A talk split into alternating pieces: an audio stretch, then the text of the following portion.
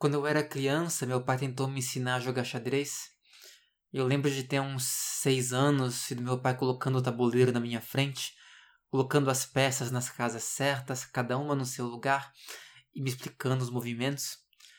Então, e dizendo que os peões podiam saltar duas casas no primeiro movimento, mas depois só uma casa de cada vez, explicando o movimento em diagonal do bispo, e o cavalo, que se movia em L, o que era bem contraintuitivo, me fazia sempre pensar um pouco mais antes de mover a peça. E eu sentia que jogar xadrez era uma coisa importante, ainda que não soubesse explicar muito bem porquê. Talvez fosse por causa da cerimônia envolvida. Ainda que eu jogasse outros jogos com meu pai, o xadrez parecia ser uma coisa mais ritualizada. Talvez porque nos sentávamos e jogávamos em silêncio. Afinal, mais do que em outros jogos do xadrez, grande parte dos acontecimentos se dava na nossa cabeça, em pensamento. Mas principalmente porque eu sentia a necessidade de provar alguma coisa. Mesmo com 6, 7 anos, eu sentia que as pessoas gostavam quando eu parecia fazer alguma coisa inteligente. E eu me sentia pressionado para não quebrar as expectativas que eu imaginava que as pessoas tinham de mim. Só que comparado com atividades escolares, aulas de português ou decorar capitais de países do mundo, coisa que aliás eu fazia com maestria com 6 anos de idade, jogar xadrez parecia ser um desafio maior.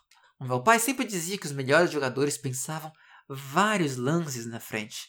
E para mim, esse era o segredo, a chave da coisa. Pensar vários lances na frente. Não só no xadrez, mas na vida. Eu tinha que pensar em todas as variantes possíveis, não importava quantas fossem. Para mim, certamente, os grandes jogadores os grandes intelectuais e políticos e qualquer expert em qualquer coisa do mundo o era justamente por isso. Não deixava nenhum espaço para pontos cegos. Tinham pensado em absolutamente tudo, todos os detalhes, todos os lances possíveis e imagináveis. De modo que eu só tinha que fazer o mesmo para ser como eles. Ou seja, bastante simples. Mas por algum motivo, que na época me era completamente misterioso, essa estratégia não parecia funcionar. Por mais que eu pensasse, rapidamente meu adversário, geralmente meu pai ou computador, fazia algum lance que me era completamente inesperado. Capturava alguma peça cuja existência eu tinha esquecido por completo, ou fazia um ataque alucinante, e em três ou quatro lances eu me via completamente encurralado, sem entender o que tinha acontecido e me sentindo culpado por não ter me concentrado o suficiente. Só que esse era o problema, eu nunca me concentrava o suficiente. Nada jamais era suficiente, e a partida seguinte muitas vezes acabava numa derrota ainda mais rápida e ainda mais acachapante. E aí, bom, não é difícil de imaginar que, neste cenário devastador, eu logo acabei abandonando o xadrez, dizendo para mim mesmo que aquilo não era para mim enquanto me dirigia cada vez mais para drogas mais leves, como videogames e futebol. E os anos passaram, eu fui para a faculdade, fiz mestrado e doutorado em antropologia e esqueci completamente do xadrez. Ao menos até o ano passado, quando eu achei que era hora de tentar de novo. Mas dessa vez, por conta própria. Bom, por conta mais ou menos própria. No caso, mais especificamente, assistindo vídeos no YouTube. Eu lembro que um dos primeiros vídeos que eu vi foi uma série de um cara chamado John Bartholomew, um jovem professor de xadrez dos Estados Unidos, provavelmente, pro, provavelmente com menos de 30 anos, de barba feita e que, como ele mesmo disse, tinha cara de que poderia estar batendo na minha porta para pregar a palavra de Jesus, mas que, ao invés disso, estava aparecendo na minha tela para pregar o uso da defesa escandinava. Mas o que mais me chamou a atenção era a maneira como ele jogava. Eu estava pronto psicologicamente para uma enxurrada de cálculos longos, imaginando posições longínquas no tabuleiro, antecipando sete, oito, dez lances adiante. Mas ao invés disso, John fazia algo diferente e até bastante óbvio, mas que me deixou completamente boquiaberto. Ele usava princípios. Bom, não só princípios. Na verdade, dependia, claro, da jogada e do contexto. Às vezes, se tratava de colocar o cavalo no centro para controlar o maior número de casas possível, ou então de posicionar o bispo na diagonal mais longa do tabuleiro com o mesmo objetivo, preferencialmente se possível, alinhada com o rei adversário. Ou seja, assim você controlava um grande número de casas e ao mesmo tempo criava um perigo em potencial. Não que houvesse algum grande cálculo envolvido, era apenas princípios gerais que podiam ser aplicados em basicamente quase qualquer situação. Outras vezes, se tratava de atacar uma peça que não tinha defesa, para então em seguida atacar outra peça, criando duas dificuldades para o adversário ao mesmo tempo, o que, aliás, também era um princípio, pois lidar com duas dificuldades era sempre mais difícil do que lidar com uma só. E não era que tudo o que ocorreria depois era calculado nos mínimos detalhes. Claro, às vezes John até parava, calculava um pouco mais, passava alguns segundos, talvez até um minuto, calculando com mais detalhes quando a complexidade da jogada exigia. Mas esse era o ponto. Na maior parte do tempo, a sua maneira de jogar xadrez, e logo eu entendi que não era só a maneira de jogar xadrez do John, mas basicamente a maneira de jogar xadrez de todo mundo que jogava xadrez, não envolvia calcular tudo até chegar ao fim da complexidade. Vale lembrar que há mais posições possíveis em um tabuleiro de xadrez do que há átomos no universo. Ou seja, assim como na vida real, a complexidade do xadrez simplesmente não tem fim. De modo que comecei a ter uma visão completamente distinta do xadrez. Não como um jogo de cálculos sem fim, mas sim como uma espécie de arte da ignorância em que você tem que, ao mesmo tempo, enfrentar situações complexas, um tempo limitado para pensar e a necessidade de não apenas pensar, mas de decidir como pensar. Que estratégia usar para pensar? Em alguns casos, pensar mais intuitivamente pode, pode ser o ideal, às vezes com base em princípios, às vezes contra os princípios, mas principalmente sabendo o ponto certo em que o processo de decisão tem que ser cortado. E isso é uma pergunta super interessante, pois era justamente o que meu eu de 7, 8, 10 anos de idade não sabia fazer: cortar esse processo. Aonde ele se corta? E no fundo, sinceramente, eu ainda estou tentando descobrir a resposta para essa pergunta. Enquanto pesquisador, por exemplo, eu aprendi a cortar as investigações quando os dados começam a ficar repetitivos. É o que a gente costuma chamar de saturação dos dados. Já na minha vida pessoal, às vezes é um pouco mais difícil e não saber o momento de cortar um pensamento ou uma investigação mental já me levou a, por exemplo, diversas noites de insônia e longos períodos de ansiedade, buscando pistas para chegar a um nível de compreensão de um problema ao qual provavelmente não era possível chegar, seja porque os detalhes eram numerosos demais, seja porque eu não tinha e talvez jamais tivesse informações suficientes para tomar uma decisão, entre aspas, perfeita. E aí é que está. Lidar com a ignorância é algo que às vezes pode ser bastante difícil. Tanto que, muitas vezes, conscientemente ou não, nós buscamos ativamente ignorar coisas. Ou, em outras palavras, fazer cortes mais ou menos arbitrários, na grande, longa e extensa rede de complexidades do mundo, justamente como uma tentativa para tornar a vida ao menos um pouco mais fácil. E no episódio de hoje, vamos falar sobre ignorância justamente nesse sentido. Não tanto como simplesmente em oposição ao conhecimento, mas sim como uma ferramenta fundamental, usada estrategicamente em situações diversas, como no caso de uma companhia de mineração tentando aprovar um projeto controverso no meio de uma cidade canadense, no caso de uma turista em uma exposição sobre as profundezas do coração humano, ou ainda no caso de um povo amazônico para quem a ignorância se tornou um meio central para se defender de certos medos e, em última instância, defender também o que há de mais profundo em sua existência. E ainda em outra história envolvendo xadrez e também hipopótamos. Aqui é Rafael Lazevitz e esse é o Terebentino.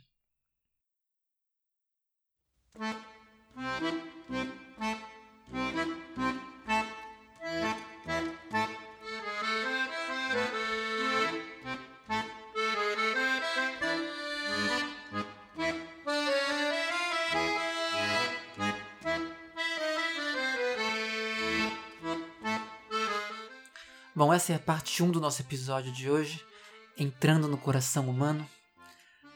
E tem tempos que eu tenho pensado sobre a ideia de abjeção, da psicanalista e filósofa Julie Kristeva. E era ela que eu tinha em mente quando eu comecei a pensar esse episódio. E no fim das contas, não me parece que eu tenha um episódio exatamente sobre essa ideia de abjeção, ou talvez seja. Mas antes de continuar, acho de todo modo importante fazer a pergunta: o que é abjeção? Bom, eu não sou psicanalista, eu não costumo falar de psicanálise aqui, mas hoje eu senti que não faria sentido escrever esse episódio sem falar da Kristeva, então eu vou me permitir uh, certas liberdades na explicação e vou tentar simplificar ao máximo uh, a ideia só para que, que a gente possa seguir com o episódio. E, e bom, a objeção para Kristeva é aquilo que não somente é o eu, ou seja, que faz parte daquilo que compõe o eu, eu mesmo, mas é aquilo que se opõe à ideia que eu tenho de mim mesmo. Eu acho que fica mais claro para entender quando a gente pensa na no que seria a ideia da origem da abjeção. E para cristvar a origem, ou enfim, ao menos o tipo ideal, a forma pura da abjeção, uh, estaria na excreção. Afinal, claro, né, a gente está falando de psicanálise, obviamente a excreção vai ter um papel de protagonista na explicação. Mas mais especificamente, a ideia é que ao nascer não diferenciamos o nosso corpo do resto do universo. Algo que nós apenas aprendemos a fazer lentamente. Então, nesse sentido, a excreção corporal teria uma função pedagógica, educacional, central para o ser humano. Por quê?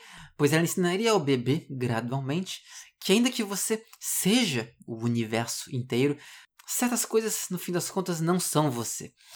Só que com um detalhe, pois se por um lado elas não são você, por outro lado elas estão o tempo todo literalmente vinculadas ao seu próprio corpo. E isso que é o interessante do objeto, é que o objeto não é, por exemplo, o alien, que talvez vocês lembrem que nós mencionamos no episódio anterior, que a gente pode entender como aquilo que gera fascínio, que gera às vezes medo, mas que é algo que é fundamentalmente exterior a nós mesmos como por exemplo um animal desconhecido que surge subitamente a um objeto que a gente vê em uma loja e quer muito comprar, por exemplo, que gera essa fascinação. Então, ao contrário, o, objeto ele insiste em se colar, em se prender a nós mesmos, ou ao menos a imagem que nós temos de nós mesmos, ou que os outros têm de nós mesmos. Às vezes, todos eles são a mesma coisa. Em outras palavras ainda, o objeto, assim como a excreção, não apenas tem que ser entendido como algo que não faz parte de nós, como também que tem que ser escondido. E até aí tudo bem. A questão é que se a excreção do bebê é esse modelo puro da abjeção, ao longo da vida nós aprendemos a usar essa técnica de separação do eu daquilo que nós não queremos que seja eu também para diversas outras coisas que vão muito além da excreção. E esse é o ponto que a abjeção passa a fazer parte da nossa vida e passa a ser um conceito fundamental para a psicanálise da Kristeva. Então, nós estamos o tempo inteiro, segundo a Kristeva, fazendo esse recorte, essa separação, esse, essa, essa busca por esconder certas coisas.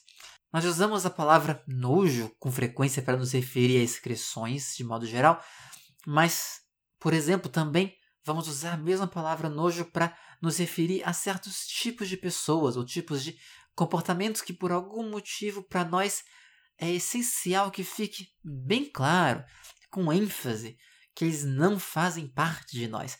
A palavra nojo, usada para expressão, ela sublinha isso em outras coisas. Esse comportamento não sou eu. É como se fosse quase um grito de desespero para que o mundo e você mesmo compreenda que aquilo não faz parte de você. E claro, isso também aparece em coisas muito mais banais. Nós passamos boa parte do nosso tempo limpando coisas, jogando para debaixo do tapete de maneira literal ou metafórica, escondendo até mesmo as nossas próprias ideias de nós mesmos quando consideramos que elas poluem a nossa paisagem mental e nos lembra de maneira desagradável que não somos exatamente aquilo que queremos ser. Isso é muito comum e, de novo, até aqui também, tudo bem. Mas tudo isso vai levar também a uma outra questão, que é se tudo isso é abjeção, o que mais pode ser chamado de abjeção? Ou ainda, em outras palavras, o que mais nós escondemos, pois sentimos que, de alguma maneira, vemos como uma ameaça à nossa existência? No imaginário do tarot, por exemplo, que tem uma tradição grande de diálogo com a psicanálise, a carta do diabo costuma ser a mais associada à ideia de objeto, mostrando, na ilustração, um ser estranho com olhos nos joelhos, narizes e bocas fora de lugar, com a língua de fora, fazendo caretas. Ele é a imagem daquilo que foge tanto da norma que não pode ser apresentado em público. E mais do que isso, o diabo tem órgãos sexuais tanto masculinos quanto femininos. Ele rompe com binarismos de gênero em uma sociedade que, bom, nós sabemos muito bem, é uma sociedade que é fundamentalmente binária, tradicionalmente, pelo menos, é claro, no discurso oficial. E é interessante porque se nós interpretarmos a carta do diabo como muitos interpretam, ou seja, que o diabo na imagem representa a nós mesmos, ele representa todo o recorte que temos que fazer em termos de códigos de conduta social e sexual para nos enquadrarmos no que se espera de nós em termos de comportamento e de construção de gênero. Porque afinal, quando nós nos apresentamos à, so à sociedade, nós apresentamos aquilo que se enquadra o máximo possível, de modo geral pelo menos, naquelas caixinhas pré-definidas daquilo que se espera de nós. E por outro lado, escondemos aquilo que é ambíguo, porque justamente aquilo que é ambíguo é aquilo que não vai se encaixar. Escondemos, aliás, não só dos outros, mas muitas vezes também de nós mesmos. Então, a carta do diabo, ela geralmente ela é usada justamente neste sentido, para falar da nossa dificuldade em olhar para certas partes de nós mesmos que mantemos escondidas, pois entendemos que elas nos ameaçam. E eu pessoalmente gosto de pensar com as cartas de tarô, assim como também muitos psicólogos e psicanalistas também gostam, porque, entre outras coisas, além da riqueza da simbologia e tudo mais, elas vêm com uma bagagem muito grande, com mais de 500 anos de história.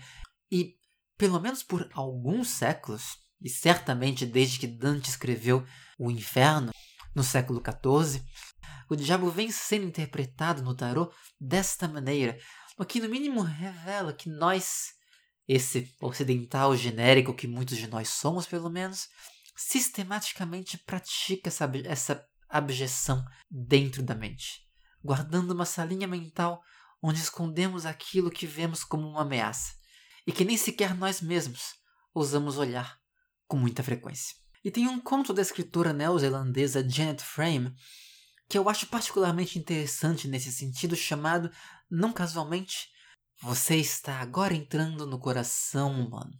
O conto, todo ele narrado em primeira pessoa, começa com a personagem principal que, ao visitar um museu de história natural, descobre que uma das exposições se chama justamente Uma Viagem pelo Coração Humano.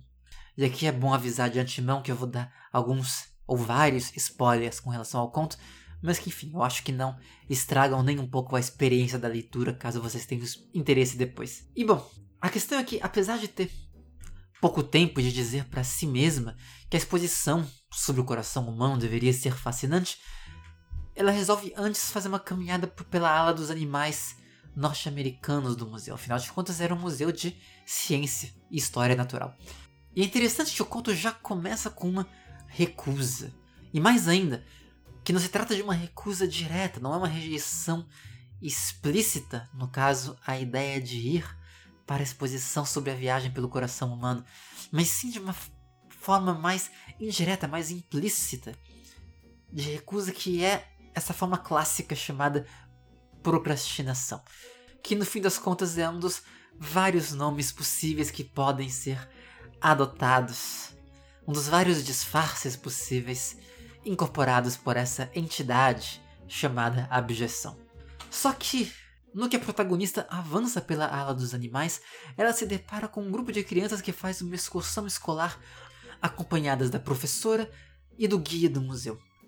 E logo descobre que estão fazendo uma atividade bastante específica, um treinamento em manuseio de cobras. Que pode parecer estranho em princípio, mas justamente o guia está ali para explicar que se trata de uma experiência nova, algo novo, para ensinar as pessoas, as crianças principalmente, desde cedo, de que cobras não são necessariamente perigosas. Afinal, as pessoas parecem achar que tem que sair batendo na cabeça de qualquer cobra que vem pela frente, assim sem mais nem menos. E enfim, são um museu de história natural. E a ideia é justamente fazer daquela experiência uma oficina para desmistificar o perigo das cobras. E, enfim, a atividade segue. Pedem para a professora, já uma senhora de idade, como diz a narradora, já próxima da aposentadoria, eles pedem para ela ser a primeira pessoa a manusear a cobra, pois isso daria mais confiança às crianças.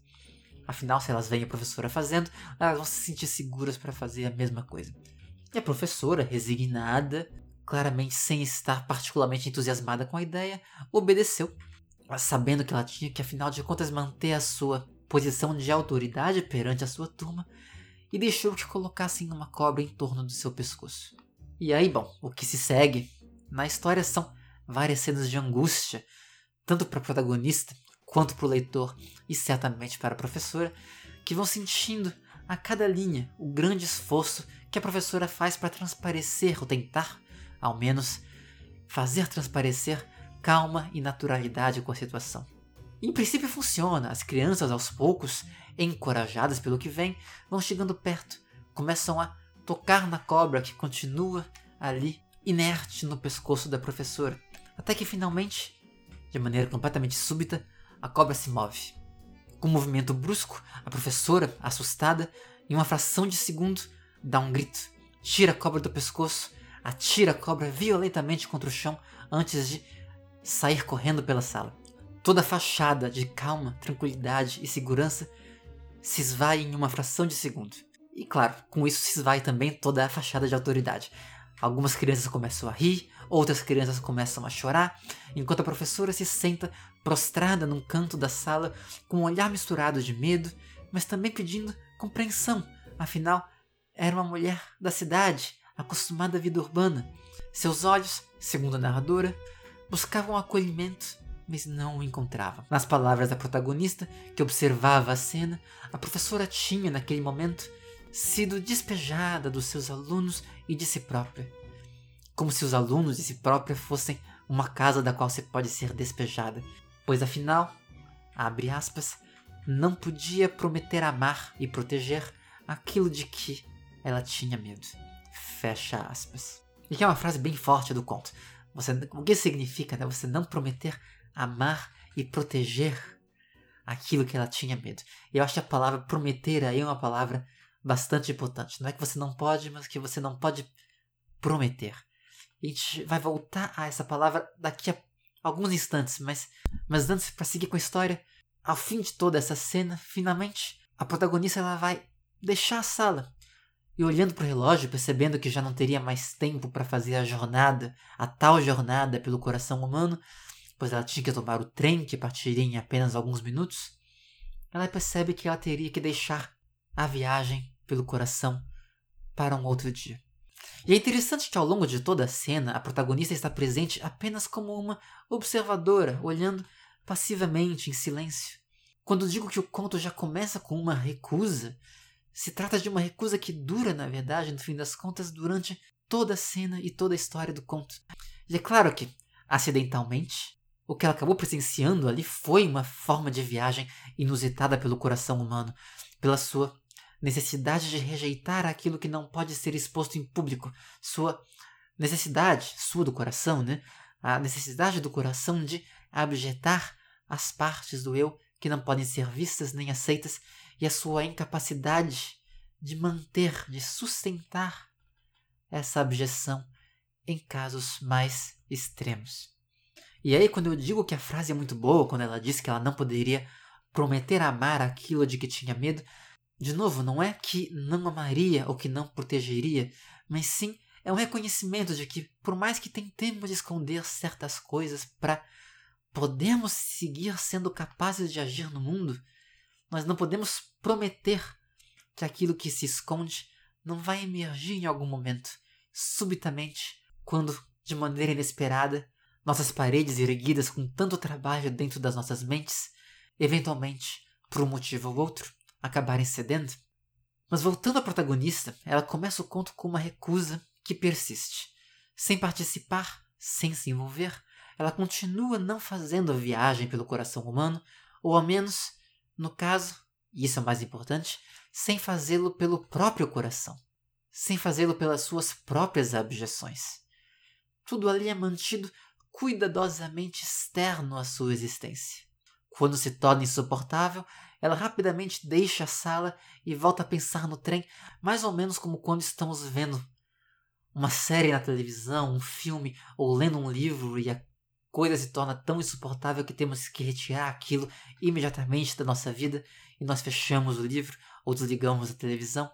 É o que ela faz também, saindo de imediato da sala, voltando a pensar no trem, no mundo que existia lá fora, em coisas que eram o mais distante possível daquilo que ela tinha acabado de presenciar.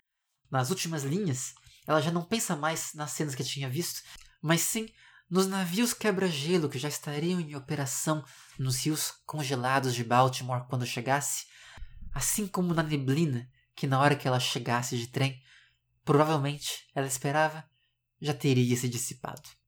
E assim, afinal, se faz a administração dessa coisa chamada abjeção chegando-se perto das coisas que queremos esconder, às vezes até bastante perto, perigosamente perto, mas apenas o suficiente para contemplá-las, com uma linha clara separando o eu do não eu, como nos corredores de museus e galerias que nos permitem esse equilíbrio quase perfeito, se não fosse talvez ilusório, que permite simular aprendizados e experiências ao mesmo tempo que nos mantém dentro da total ignorância do que significa viver essas experiências de fato, com o próprio corpo, deixando eu ali aberto, vulnerável à ideia de aprender alguma coisa.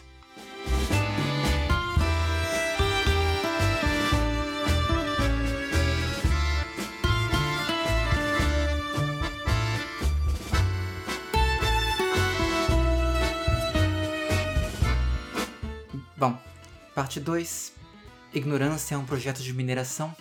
É curioso, na realidade, que ignorar coisas, manter uma certa distância de certos conhecimentos, ou simplesmente evitá-los por completo, seja uma coisa que é tão problemática no Ocidente, né? ou enfim, no que nós chamamos de Ocidente.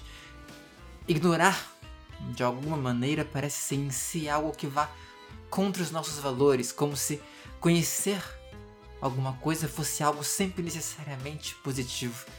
Ainda que estejamos sempre finalmente, o tempo todo ignorando coisas. Mas a impressão que se tem é que a desculpa implícita dada quando alguém tem que admitir não conhecer algo sobre uma situação, ou uma cultura, ou um fenômeno qualquer, é sempre de que ou não teve tempo, ou não teve oportunidade, ou não teve recursos para ir atrás de aprender sobre aquela coisa.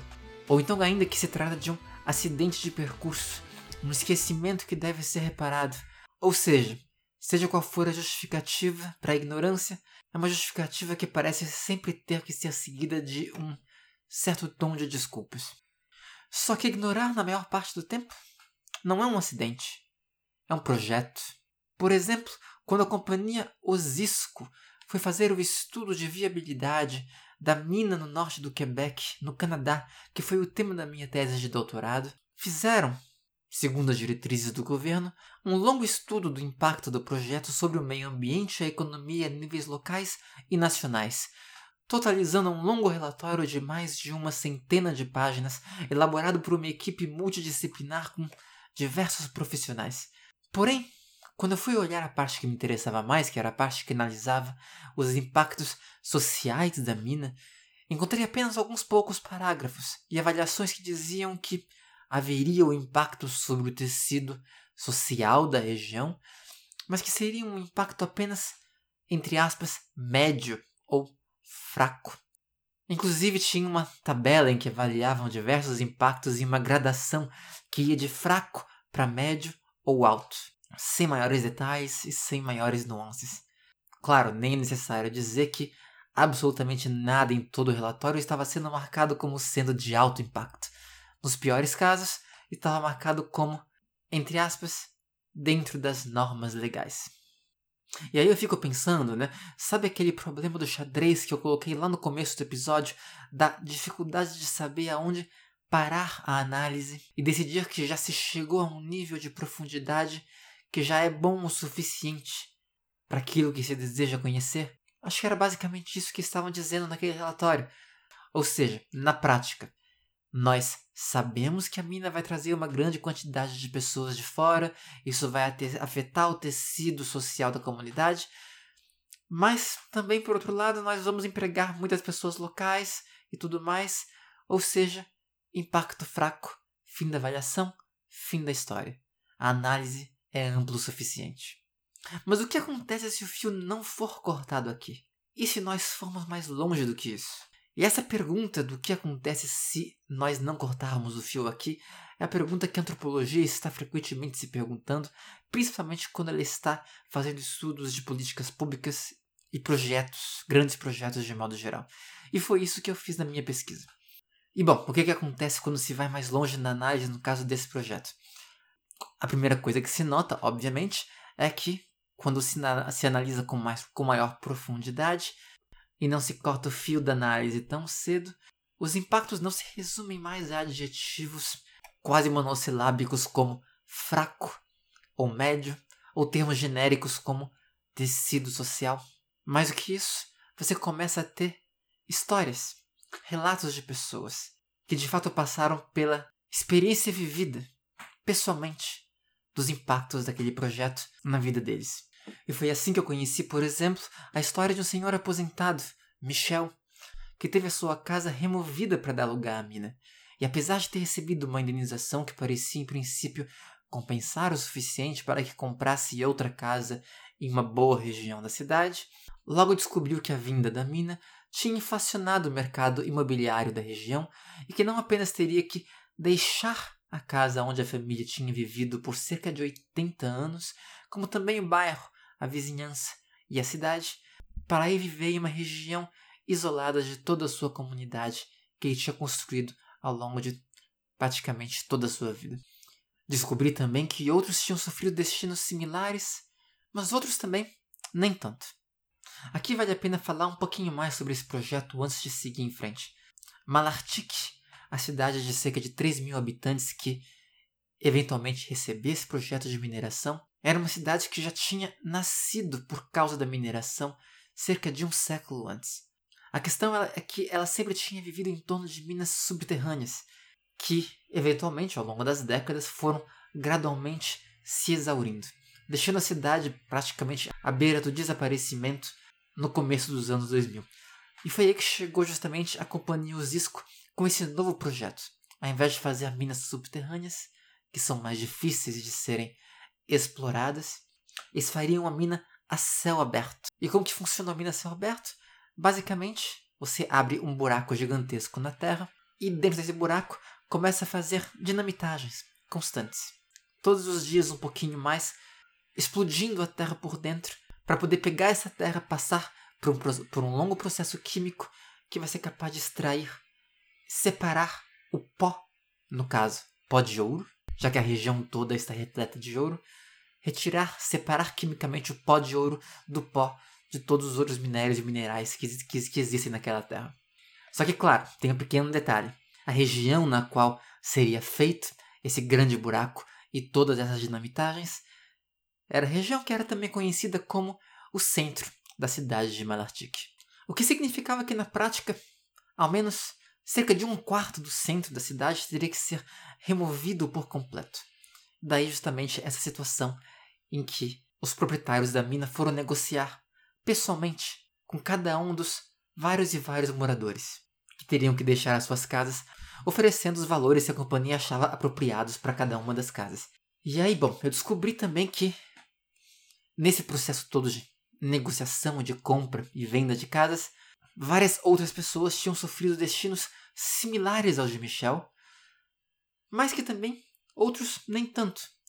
Richard, por exemplo, outros dos meus entrevistados, tinha conseguido negociar muito melhor na hora de vender sua casa para a mina e agora tinha uma casa nova e moderna, perto do centro comercial da cidade, ou pelo menos da parte do centro comercial que tinha sobrevivido à construção da mina. E, e aí fica a pergunta: por que a diferença entre Michel e Richard? E bom, a diferença existia basicamente porque os dirigentes da mina tinham batido individualmente e de surpresa na porta de cada um dos moradores que teria sua casa removida. No total eram cerca de 200 casas que seriam removidas, incluindo a escola municipal da cidade. Cerca de quase 200 famílias. E no tempo curto que tiveram para tomar decisões, cada morador tentou tomar a melhor decisão possível e fazer a melhor negociação possível com a quantidade de informações que tinham. Mas é claro que tinham muito pouco tempo. A companhia, por outro lado, em contraste, tinha tido anos e anos para se preparar e sabia muito bem aquilo que ela queria. Ao ir de porta em porta pedindo decisões rápidas, não apenas encurtava o tempo, como também produzia ignorância.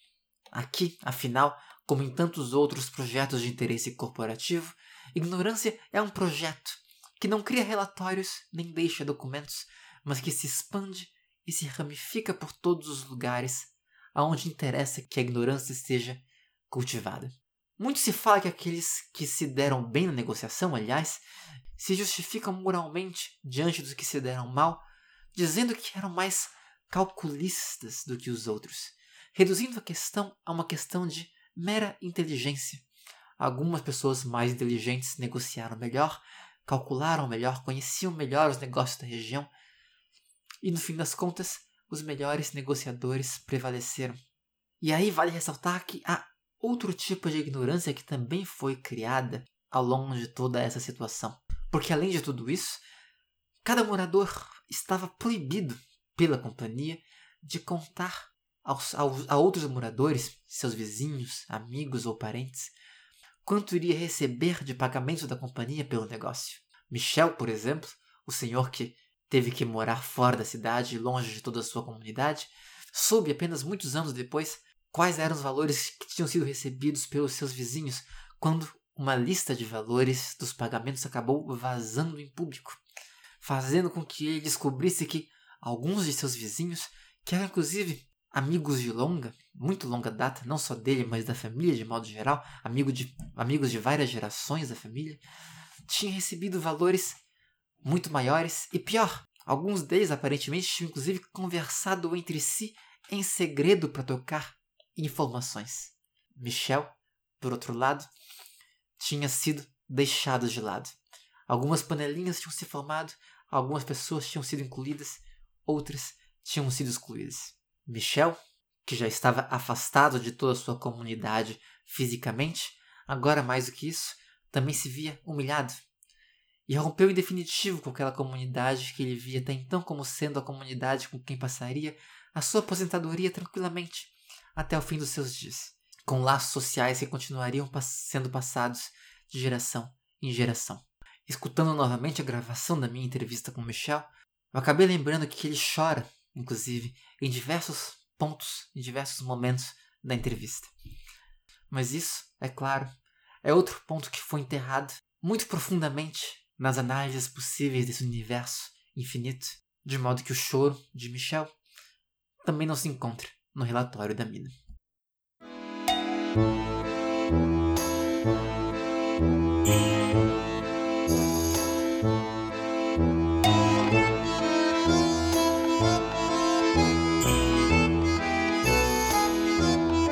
Agora, parte 3 Se tornando Jaguar.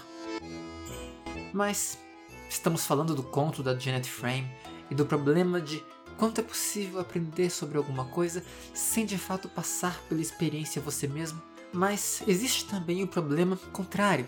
O quanto que é possível saber sobre algo sem que você de fato se transforme naquilo que está aprendendo.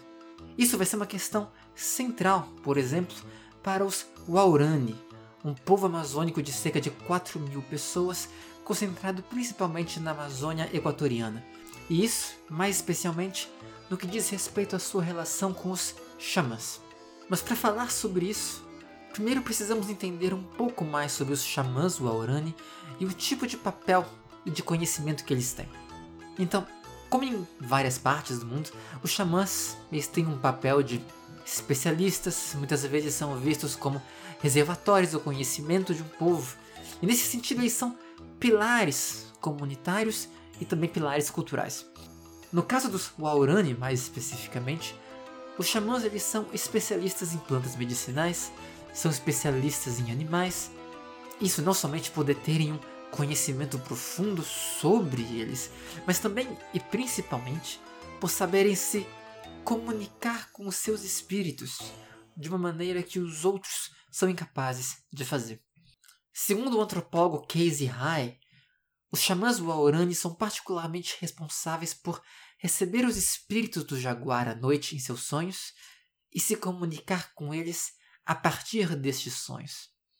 Para os Waorani, assim como para outros povos ameríndios, a noite é um momento em que os espíritos dos seres têm a possibilidade de deixar os seus corpos de se encontrarem e se comunicarem.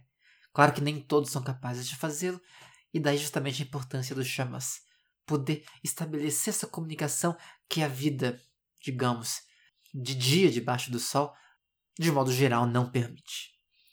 E no caso dos jaguares, isso é particularmente importante porque justamente afinal os jaguares são o principal objeto de caça dos Baurani.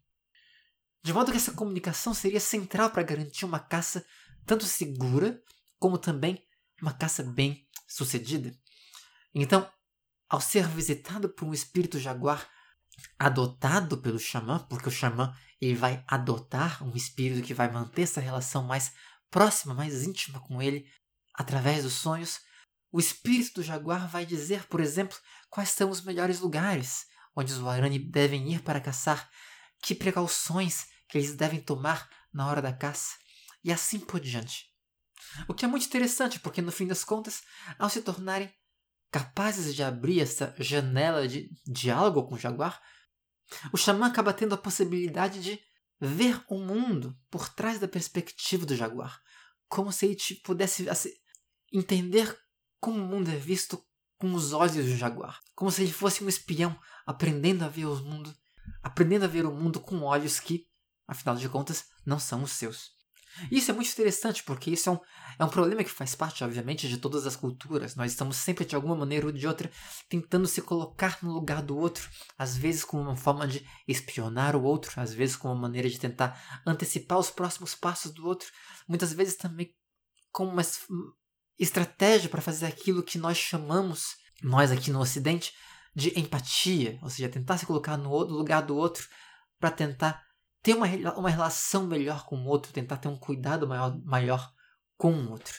Mas ao mesmo tempo é sempre complicado pensar até que ponto, de um lado, nós somos capazes de ver o mundo com os olhos de alguém que não somos nós mesmos, e por outro lado, até que ponto que nós queremos fazer isso, até que ponto que é possível ver o mundo com os olhos do outro sem nos tornarmos o outro, sem perdermos aquilo que nós mesmos somos. É uma fronteira, é uma linha muito tênue. E, voltando para o xamã, é justamente esse o problema, pois justamente o xamã não está apenas absorvendo algumas instruções, como quem lê um manual ou uma apostila para fazer uma prova. Ele está de fato vendo o mundo com os olhos do jaguar. E o jaguar, além de ser objeto da caça dos Waorani, o jaguar também é o principal predador dentro do universo Waorani. E o que, que significa você ver o mundo com os olhos desse principal predador da sua comunidade? De modo que essa é a questão central, e a questão central que é posta pelo Casey High na sua pesquisa com os Waurani. Como que alguém pode ser capaz de se colocar no lugar do outro de maneira tão plena, a ponto de ver o mundo com os olhos do outro, sem de fato se tornar o outro por inteiro? E se há um limite do quanto que você pode saber e o quanto que você não pode saber, qual é a fronteira? Qual é a fronteira? Qual é o momento em que você se perde? Qual, qual é o momento em que você deixa de ser você e se torna o outro? Qual é o momento em que você atravessa essa linha imaginária? E colocando ainda em outras palavras que talvez sejam palavras mais pertinentes para o Aurani, como que você pode confiar em alguém que vê o mundo com os olhos de um predador? E mais do que isso, como confiar em alguém que vê o mundo com os olhos daquele ser que é o seu principal objeto de caça? Até porque você pode imaginar que se você é um animal caçado, você pode né, nutrir todo tipo de sentimento vingativo com relação a você. Então, dá para entender que se colocar no lugar da caça pode ser uma coisa problemática. Isso, inclusive, vai ser também o tema de alguns episódios no futuro do Terebentina com mais detalhe. Mas enfim, por agora, A questão é que não chega a surpreender que, por exemplo, quando coisas ruins acontecem entre os Waurani, como por exemplo alguém ficando doente, uma morte, quando acontece um acidente ou qualquer outra casualidade do gênero que pode e é frequentemente explicada como sendo resultado de bruxaria, por exemplo, né, esse tipo de coisa.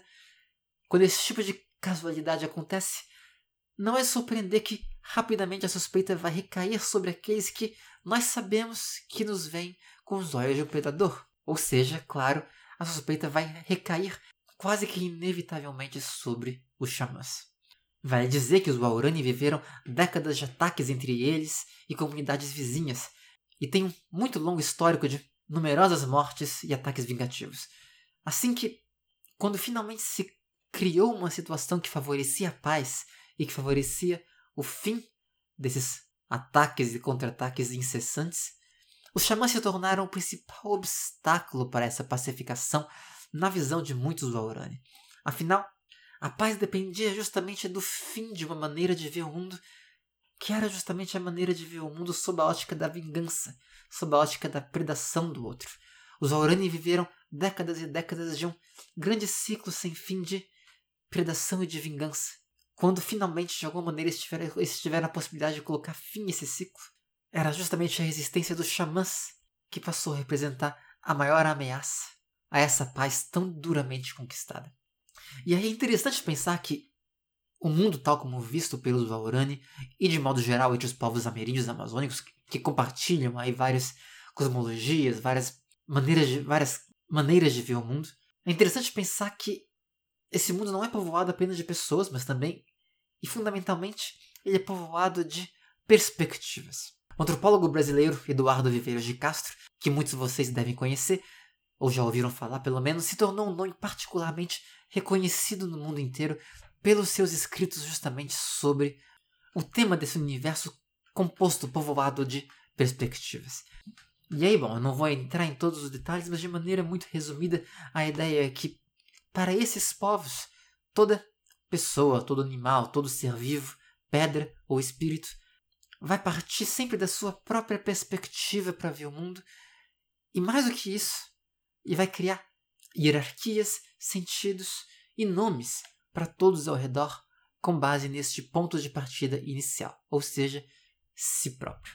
Assim, se um Aurani se vê como um humano diante do jaguar, para o jaguar, ao contrário, o humano é ele próprio.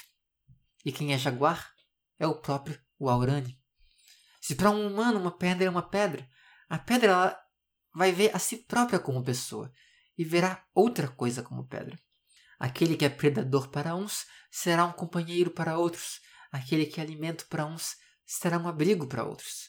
O que para você pode ser uma árvore, para uma onça pode ser uma montanha. E o que para mim é o espírito de um morto, para um morto pode ser a própria vida, enquanto eu, na realidade, sou um morto. E aí, nesse universo povoado de perspectivas, dá para se imaginar que conhecer algo sobre o outro é ainda mais delicado.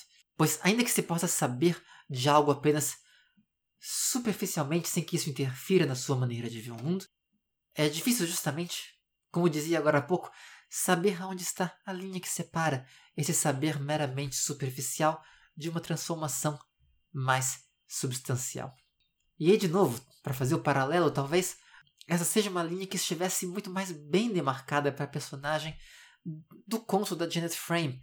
Essa essa demarcação entre, por um lado, a experiência distante proporcionada por um museu cuidadosamente construído para garantir que a perspectiva do visitante saia dali quase que intacta ou apenas delicadamente modificada, e, por outro lado, a experiência da professora, que, colocada em uma situação extrema, teve a sua perspectiva de mera visitante completamente perdida e fora de controle.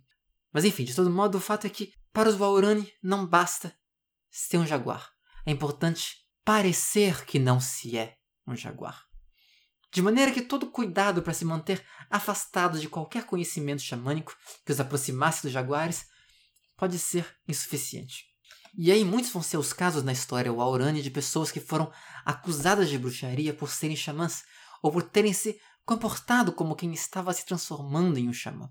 Nesse sentido, alguns antropólogos, como Casey High, que serve aqui como principal referência para esse episódio, vão defender que não apenas ignorar é importante, como também que vai haver uma busca até mesmo ativa pela ignorância do conhecimento xamânico.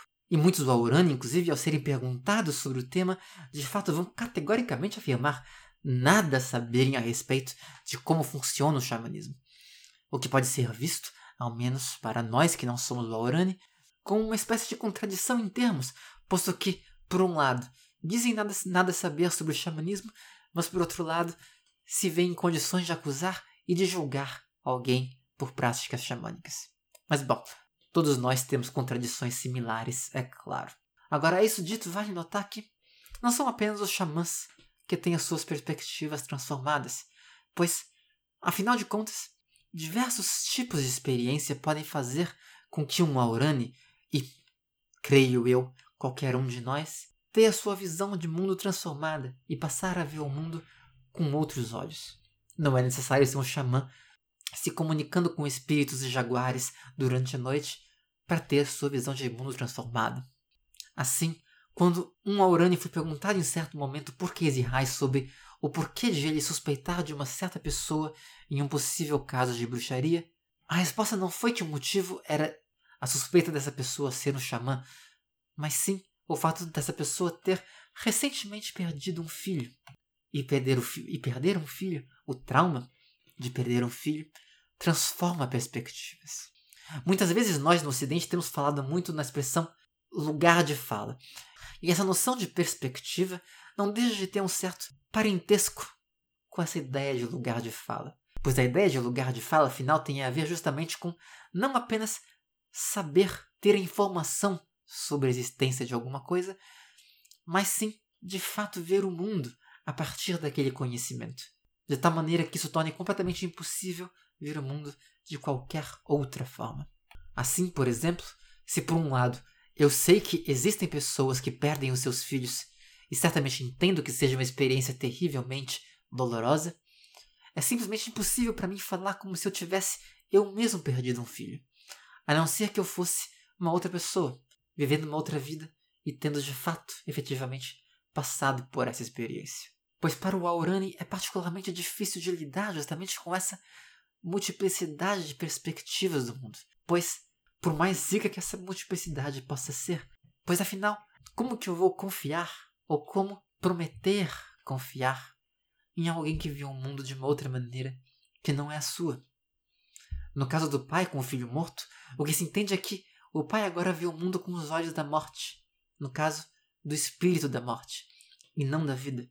E tem sentimentos de inveja com relação aos vivos que não perderam seus filhos.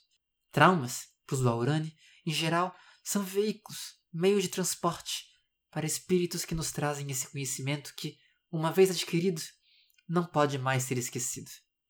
Em última instância, são veículos para a passagem de um Aurani rumo a esse universo em que olhar o mundo com o olhar dos outros se torna possível. E que assim dá início a essa transformação que é gradual. Ninguém vira xamã do dia para a noite. Por se tornar xamã, afinal, começa com experiências que fogem do ordinário e acabam criando um caminho, uma rota de transformação, que pode ser lenta, que pode ser gradual, mas que se baseia justamente nisso, nessa gradual transformação na maneira de ver o mundo, fazendo serem vistas coisas uma vez vistas, não podem ser esquecidas. Os Aurani, acima de tudo, são particularmente sensíveis a uma coisa que às vezes nos passa batido, ou seja, que pessoas que passam por experiências distintas na vida terão também visto coisas distintas e vão agir segundo essas coisas que elas viram. Afinal, certas coisas, quando vistas, não podem ser desvistas.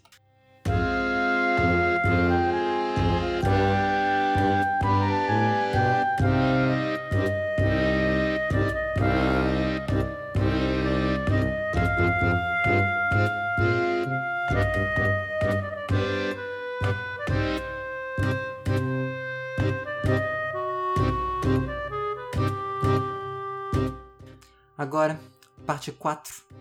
Tal e o hipopótamo. Antes de terminar, eu ainda queria contar mais uma história ligada ao xadrez e mais especificamente envolvendo um jogador soviético chamado Mikhail Tal. Tal, no meio do século XX, nos anos 50 principalmente, era um dos principais jogadores do mundo. Tal tornou-se campeão mundial em 1960 e era famoso por seu estilo, pois ao contrário de outros jogadores que buscavam certezas nas suas posições, ele jogava com os medos e com os pontos cegos do adversário, muitas vezes fazendo jogadas que podiam ser tecnicamente equivocadas, mas que faziam o adversário errar simplesmente pela dificuldade de se entender o que era que estava acontecendo no tabuleiro. E não à toa tal era conhecido como o Mago de Riga, sendo Riga a cidade na Letônia de onde ele vinha. E da mesma maneira que muitas crianças começam a jogar futebol por causa de Ronaldo, ou jogam basquete por causa de Hortência, tal foi a inspiração de muitas crianças, incluindo meu próprio pai, para se iniciarem no xadrez nos anos 50 e 60. Mas o que eu quero aqui contar é uma história que. Mas o que eu quero contar aqui é uma história envolvendo uma partida específica e um lance específico de uma partida de tal. Era um jogo difícil e particularmente importante, valendo o campeonato, e que seguia de modo geral completamente parelho, até meados da partida. Até que, em um certo momento, Tal percebeu que tinha a possibilidade de fazer o sacrifício de uma peça específica, no caso, de um cavalo. E bom, para quem não conhece xadrez, é importante explicar que o sacrifício de uma peça é um dos lances mais ousados do xadrez por um lado, e também, por outro, um dos mais dramáticos. Ele é feito quando se percebe que entregar uma peça ao adversário pode permitir você ter uma grande vantagem inesperada. Geralmente, o sacrifício é um lance tão inesperado, inclusive, que o adversário frequentemente é pego de surpresa pelo gesto. É uma jogada que rompe expectativas e muitas vezes vai ser o ápice de uma partida. E bom, a ideia, pelo menos em teoria, do sacrifício, como eu dizia, é obter uma, vantagem clara na posição. Mas outras vezes, essa vantagem pode não ser tão clara assim. Afinal de contas, como eu dizia, mesmo para um campeão mundial, até um certo ponto se pode e se deve calcular cada jogada, mas é impossível prever exatamente todos os próximos 5, 6 e 7 movimentos de uma partida. E nesse caso específico, esse era justamente um desses casos de sacrifício pouco claros, mas que nem por isso deixava de ser tentador, de modo que tal começou a calcular o lance e as suas implicações. E aí é que a história começa a ficar interessante, pois rapidamente tal foi invadido mentalmente pela complexidade da jogada, com tantas possibilidades, tantas variações possíveis. O sacrifício, na verdade, tinha consequências tão complicadas que, tomado por uma sobrecarga mental súbita diante de tamanha complexidade, seu cérebro fez o que o cérebro frequentemente faz nesse tipo de momento e, diante daquela complexidade, basicamente fugiu. Ou seja, na prática, subitamente, ao invés de pensar no sacrifício, a mente digital começou a devagar, e mais especificamente, começou a devagar em torno de um poema soviético que não tinha absolutamente nada a ver com a partida, mas um poema que era muito popular principalmente entre crianças soviéticas na época. Se, se tratava de um poema do poeta surrealista Kornei Chukovsky, chamado O Telefone. Nele, diversos animais telefonam para o próprio escritor, fazendo perguntas e pedidos completamente surreais. Em um dos trechos do poema, por exemplo, um elefante liga para o poeta para fazer uma encomenda de chocolate que ele quer que seja entregue diretamente para seu filho. Em outro trecho ainda, um animal pergunta para o poeta ainda por telefone, como que ele poderia fazer para retirar um hipopótamo atolado dentro de um pântano. E aí é que tá, por... E aí é que tá, pois foi justamente nesse ponto do poema que tal começou a se fixar. E começou a pensar, de fato, como que ele faria para retirar o tal hipopótamo de dentro de um pântano?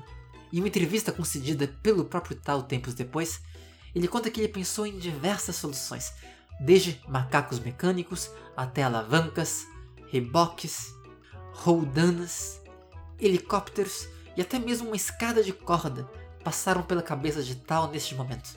E tudo isso, claro, vai dizer, enquanto o relógio da partida continuava avançando o tempo ia se esvaindo. Finalmente, após longa reflexão, Tal foi forçado a admitir que não encontrava solução nenhuma para o problema do hipopótamo. E como se já sentisse raiva do hipopótamo por ter se colocado naquela situação, tão absurda e tão ridícula, pensou para si próprio: Bom, quer saber? Então que ele afunde. E foi nesse momento que Tal sentiu que sim, essa era a solução. Olhando novamente para o tabuleiro, com o tempo cada vez mais curto e diante daquele cálculo absolutamente impossível, finalmente entendeu. Não havia cálculo possível, nem solução possível para aquele problema. Mas por outro lado, isso já não tinha mais importância. Afinal, o que era complexo demais para ele também seria complexo demais para o seu adversário. Se tal não sabia quais seriam as consequências daquele sacrifício, seu adversário também não saberia. No fundo, isso também é uma forma de abjeção, uma espécie de abjeção da complexidade, na qual a mente, diante de uma, pergunta a qual não sabe como responder, busca responder uma pergunta alternativa. Como, por exemplo, quando alguém pergunta a uma criança que time vai ganhar, o time de vermelho ou o time de azul em uma partida de futebol.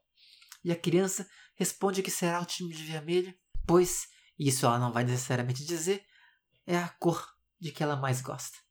Ela pode não saber quem é mais forte, mas ela sabe qual é a sua cor preferida, e respondendo assim, ela se livra de uma complexidade cansativa e desnecessária. Ela não está, ao invés de responder a pergunta sobre qual é o melhor time, ela responde a outra pergunta completamente diferente. No caso, que cor você acha que é a cor mais bonita? E isso que é o interessante nessa história, porque nós fazemos isso o tempo inteiro, estamos o tempo inteiro fugindo da complexidade, respondendo sem perceber a perguntas alternativas, ao invés de responder às perguntas reais. Uma maneira bastante sutil de jogar um grande problema, no caso, uma pergunta muito difícil que talvez de alguma maneira ameace a nossa existência, ou ameace nossa maneira de vermos a nós mesmos, e colocar debaixo do tapete. Ou respondendo uma, a uma pergunta alternativa, ou fazendo como fez tal e, e simplesmente fugindo do problema. Até que seja tarde demais para que o problema seja resolvido. Pois afinal, uma vez que o hipopótamo já afundou no pântano, toda a ansiedade, a angústia, a incerteza criada pela responsabilidade extrema de ter de responder aquela pergunta impossível desaparece por completo. Fugir até que seja tarde demais. É aquela solução que realmente resolve mesmo os problemas mais difíceis. Tira dos ombros um peso do tamanho do mundo. E então, já sem tempo no relógio e sem opção, Tal pôde olhar para o tabuleiro, calmo e tranquilamente, sabendo que já não tinha mais opção. A única jogada possível era a única jogada que ele tinha pensado: o sacrifício da peça. E ele sacrifica. Sacrifica o cavalo e, eventualmente, vence a partida graças àquele sacrifício. No dia seguinte, os jornais estampavam em suas manchetes a sua bela vitória, dando destaque para a genialidade daquele impensável, ousado sacrifício de cavalo. Após passar quase uma hora calculando uma posição de complexidade completamente desumana. É isso. Abraço, pessoal, e até a próxima.